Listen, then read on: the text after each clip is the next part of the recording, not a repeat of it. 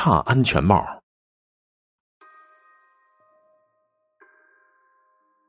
差安全帽，差安全帽。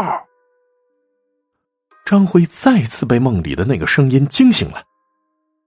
他看不清那人的脸，但是他隐约能猜出，这个人是前几天出事的那个员工。张辉是一个建筑工地的总负责人。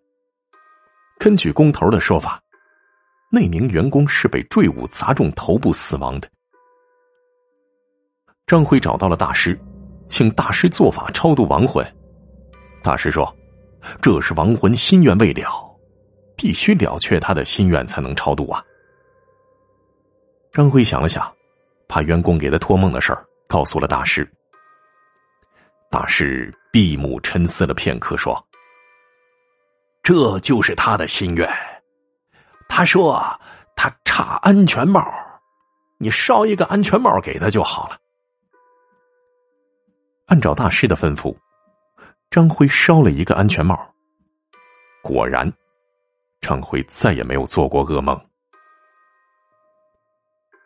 第二天，精神饱满的张辉准备去工地视察，他要告诫所有的员工一定要戴好安全帽。作为表率，从不戴安全帽的张辉戴上了安全帽，走进了正在施工的大楼。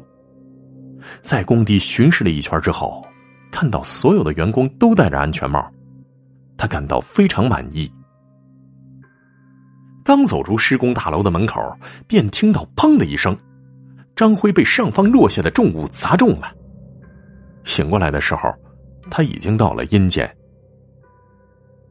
他认定是那名员工报复自己，就找到阎王要告状。阎王找来那名员工当场对质。张辉情绪非常激动，说：“你的死跟我没什么关系，而且你托梦告诉我差安全帽，我也已经烧给你了。”哎呀，张总啊，我本来是想救你的，我说差安全帽。不是说差一个安全帽，而是提醒你啊，这安全帽的质量差呀。我没什么文化，就说颠倒了。你看，我就是被这差安全帽给害死的。那名员工的头上戴着一个破碎的安全帽。